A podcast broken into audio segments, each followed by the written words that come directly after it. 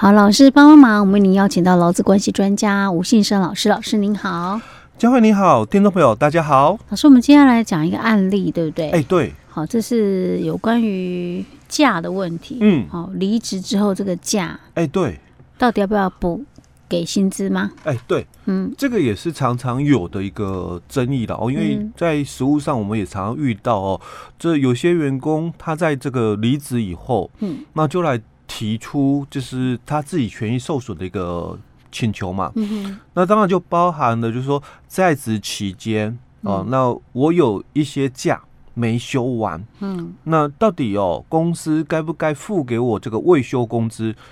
那当然，我们知道哦，在这个新的这个特休修法以后哦，因为我们早期啦哦，这个特休哦，在还没有修法以前，这个特休如果没有修完的话，能不能换这个未休工资哦？那在以前的这个主管机关的一个解释里面，那他是把它。提到就是说要看责任归属，嗯嗯，啊，假如说这个员工哦，他有提出这个特休，那公司不准假，啊，导致说这个员工特休没有休完的话，那这个责任归属在雇主，那这个时候雇主就要给特休未休的工资哦，但是如果是公司有给假，嗯，哦，只是说这个员工自己没有把假给休掉。休完了哦，但是其他的员工哦，可能都有休完这个特休假，那只是他自己没有把假给休掉，或者是给休足哦。那这种就可以可能属于啊归责于劳工自己哦。那以前我们这个主管机关就有一个解释令哦，他提到就是说特别休假不是让劳工去换取工资的哦，所以他说像这种哦属于归责于劳工。自身的原因的话，哦，导致这个特休没有休完的话，雇主是可以不发给特休未休工资哦。但是因为在我们新的这个修法一百零六年修法以后，那这个特别休假就已经改成是形成权的一个概念哦。所以在我们的这个法规里面哦，也特别去规定了，就是说，假如说这个劳工的这个特别休假如果没有休完的话，那雇主哦就要发给这个未休的一个工资哦，但是我还是要去强调的，就是说，不是所有的假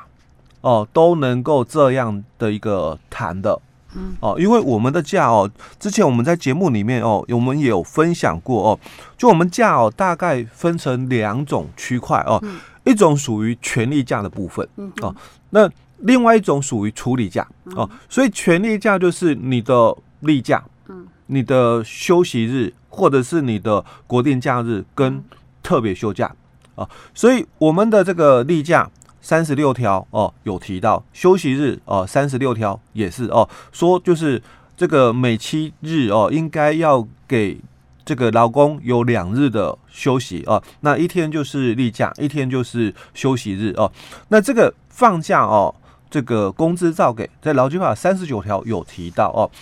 那我们的这个三十七条也说了哦，这个内政部它锁定的应放假的这些，不管哦纪念日啦，或者是节日，或是这个劳动节哦，这些十二个国定假日哦，都应该要放假。那一样三十九条哦，也是提到了这个部分哦，说这个放假哦，工资照给。那另外，他也特别提到了哦，就是说，那如果哦，劳工哦，他们没有这个休假的话哦，因为他可能是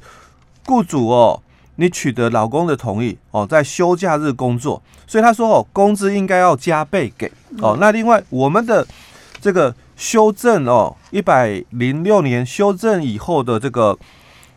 特别休假哦，他也提到了这个特别休假哦。那如果因为这个年度终结或者是契约终止哦，那没有休完的这个日数哦，那雇主哦要发给他工资哦，那这个都是法律有规定哦，说你这个假哦没有休完的话哦，那雇主要给这个工资哦。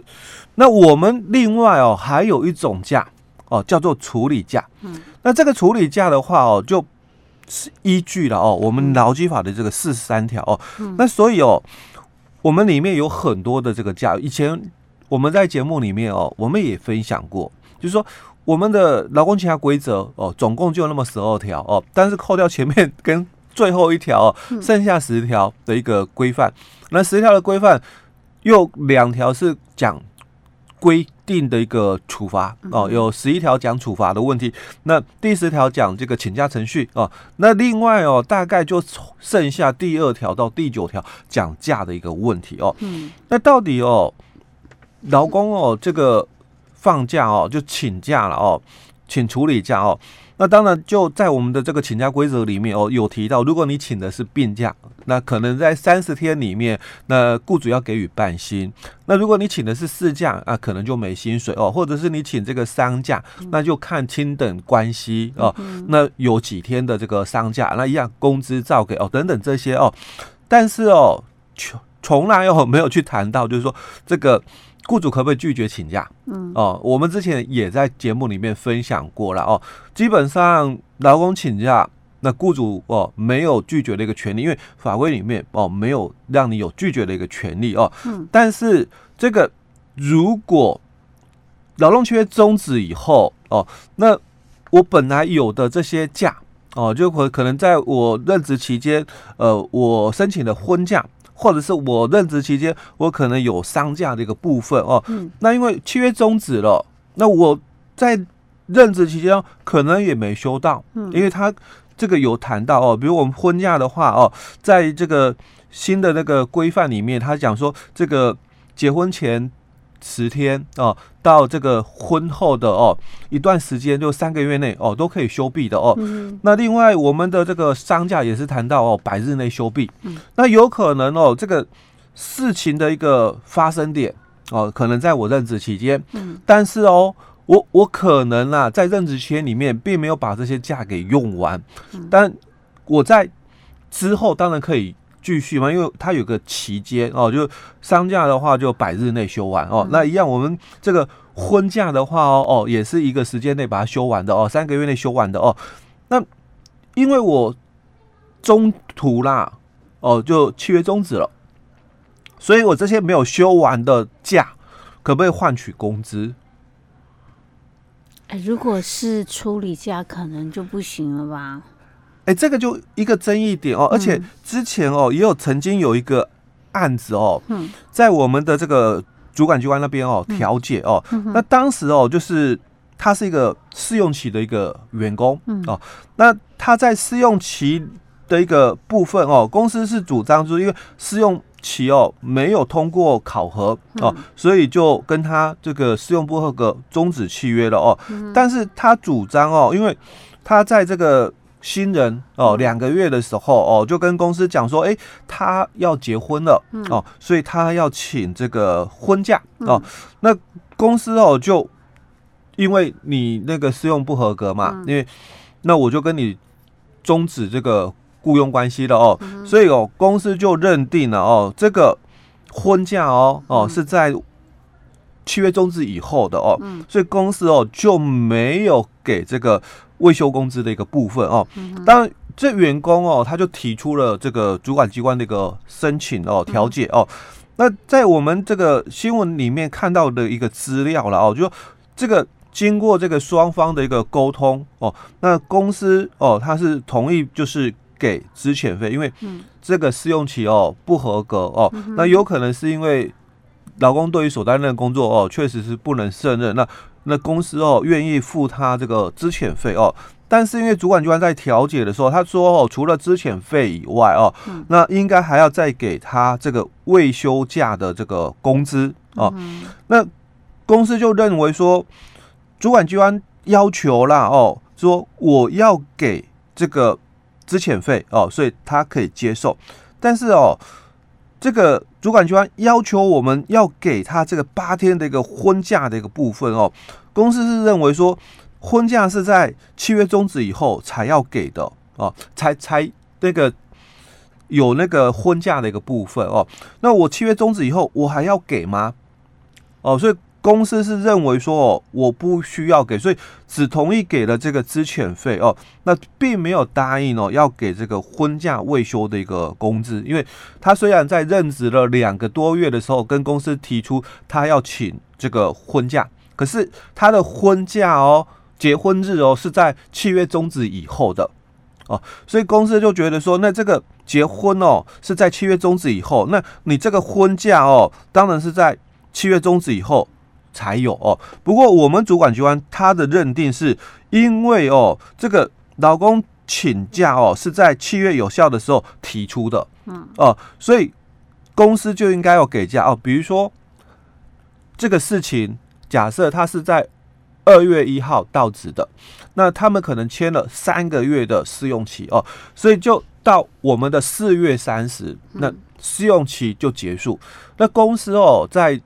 这个二月的时候哦，两个月之后，就可能在。四月初哦，就跟他这个新人就谈了哦，那你这个试用不合格哦，所以我们七月终止哦。不过在这个之前啊，哦，这个员工可能在三月底哦，就先跟公司讲了哦，我这个可能这个四月底哦，我要结婚哦，就先跟公司提出了这个这个请假的一个部分。那当然以公司的立场，他就觉得说，你四月底试用不合格，我跟你终止契约了。虽然哦，你在三月底跟我提出了你四月底要请婚假哦，但是哦，我们契约哦已经结束了哦。那你说你这个婚假哦是在以后产生的哦，所以这个公司哦认为哦，我不需要给你这个婚假的一个部分。那主管机关是觉得说，人家请假哦哦是在职期间跟你请，那他可能要请五月以后要请婚假，但是哦，这个公司觉得哦。这个婚假是在劳动契约结束以后哦，所以你不可能再休假嘛，因为七月已经结束了，你不能再休假。那我当然就不需要给你这个未休工资哦，所以我们接着哦就要来讨论哦，到底哦这个终止契约以后哦，这个所谓的没有休完的这个处理假的部分，嗯、那可不可以要求哦换取这个工资的问题？OK，老师。就这个例子很有问题，我们下一期再跟大家讲。嗯，